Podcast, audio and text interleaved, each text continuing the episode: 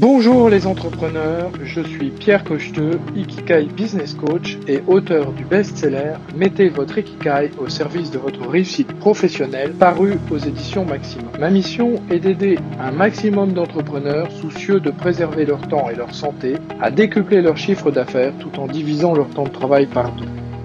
Bienvenue à toi Ikigailleuse, bienvenue à toi Ikigailleur, bienvenue à toi entrepreneur bienveillant, soucieux de ton bien-être, de celui de tes collaborateurs et de ton business. Dans l'épisode d'aujourd'hui, j'aimerais que l'on réfléchisse à la question de comment trouver plus de clients grâce à son Ikigai.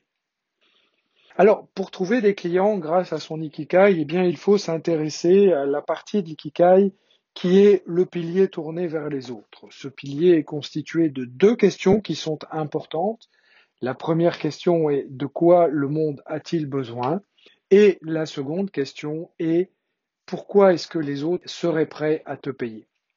Alors, je, vous invite vraiment, si vous voulez euh, développer votre clientèle grâce à l'ikikai, eh bien, à entamer cette introspection à la recherche de votre ikikai professionnel et notamment en étant particulièrement à l'écoute, eh bien, de vos clients et de la problématique de votre marché.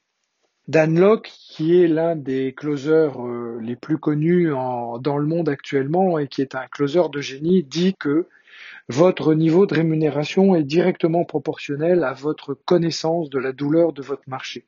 Eh bien, c'est euh, exactement ce que l'ikikai nous dit. Si vous voulez vendre davantage de prestations et être mieux au service de votre euh, clientèle, eh bien, il faut comprendre quel est le problème que vos clients ont dans leur vie et comment ils cherchent à le résoudre. Prendre du temps pour écouter vos clients prendre du temps pour écouter quelles sont leurs difficultés, quels sont leurs besoins, quelles sont leurs plaintes, eh bien, c'est vraiment particulièrement important si vous voulez développer un marché qui soit cohérent et pouvoir répondre vraiment aux attentes de votre client.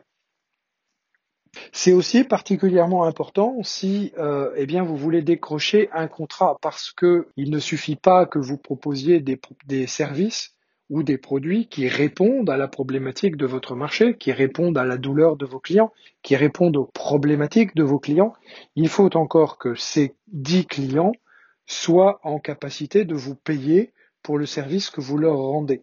Et donc, il est important à la fois de se mettre à la place du client pour bien comprendre quelles sont leurs problématiques, quelles sont les difficultés, mais aussi comment les solutions que vous allez leur apporter eh bien, répondent à leurs problématiques, de sorte que ces mêmes clients soient en capacité d'accepter de vous rémunérer pour le service que vous allez leur vendre.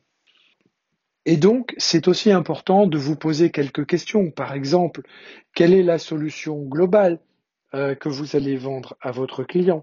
Comment est-ce que cette solution répond à leurs problématiques?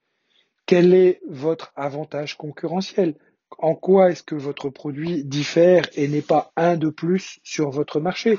Mais quelle est vraiment la spécificité que vous allez apporter? Quelle est la valeur ajoutée que vous allez apporter à la problématique de vos clients?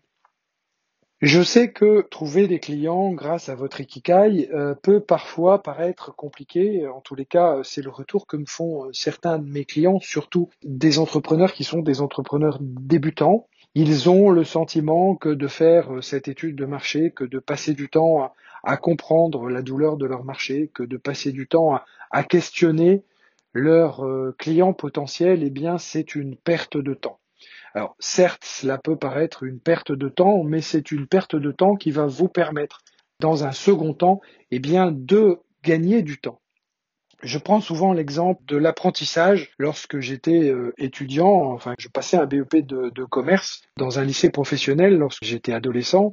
Et euh, à cette époque, eh bien, on tapait encore à la machine à dactylographier les machines à chariot. et donc, j'ai appris à taper à la machine à chariot lorsque j'étais adolescent. Et évidemment, euh, les cours de dactylographie à l'époque euh, étaient extrêmement rébarbatifs. Et puis, ça correspondait surtout à, des métiers euh, plutôt féminins, ou en tous les cas nous considérions comme féminins à l'époque. Eh bien, je peux vous assurer que euh, presque 40 ans plus tard, euh, aujourd'hui, quand je rédige un livre ou quand je dois rédiger un contrat pour un client, eh bien, euh, je suis vraiment très heureux et très content d'être capable de taper sur mon ordinateur avec mes dix doigts parce que cela me fait gagner un temps considérable. Donc, le temps que j'ai perdu à apprendre à dactylographier à la machine lorsque j'étais adolescent, eh bien aujourd'hui est du temps de gagner. Et, eh bien, il en va exactement de la même manière pour la démarche de l'ikikai professionnel. Merci de m'avoir écouté pour ce nouvel épisode de mon podcast. Si vous aimez euh, bien ces, ces, formats courts de podcast, je vous invite à les liker, à les partager abondamment et je vous donne rendez-vous dans un prochain épisode.